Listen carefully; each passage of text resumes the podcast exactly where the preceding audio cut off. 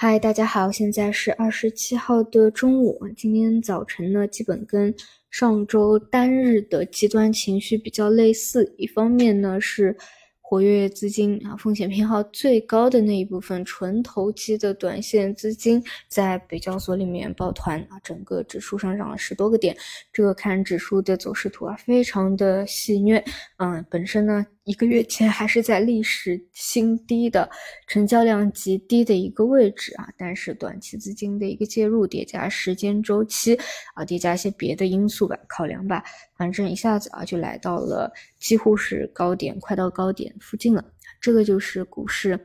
它的极大的这个波动性和不确定性啊，就尤其是像这种盘子比较小、流通性比较小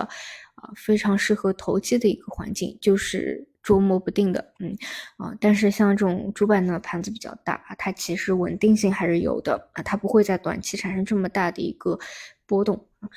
然后一方面呢，对应着主板这边啊，延续趋势波段的一个小幅调整，这里呢，就像上周所说，到了一个非常关键的位置附近，要么呢，在这个位置能够得到强力的支撑啊。拉拉涨，放量拉涨起来啊，要么呢就是撑不住啊，去做前低的二次探底，这两种可能性，截止到目前来说啊，都是有的。而且呢，因为已经到这个位置附近了嘛，基本上短期也能够看出来啊。总之就看尊重短期市场的一个走势吧。但这里不得不说的一点就是，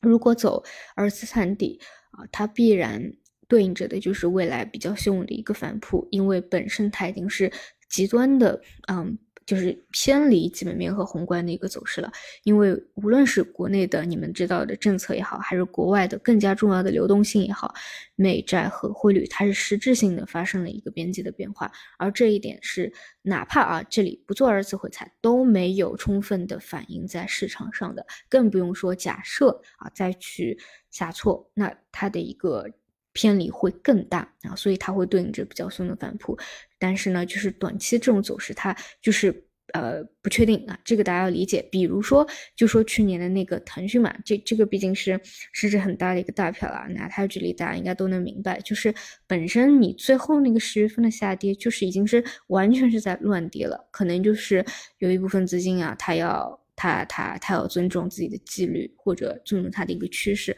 或者各种极端的负面的一个因素，把它砸出了一个大坑来。但显然后面的一个反扑也会比较汹涌，因为它实际已经是偏离了太多太多了。其实现在的股市啊也是如此。嗯，好吧，那么就看市场的反馈。好的，那么我们就收盘再见。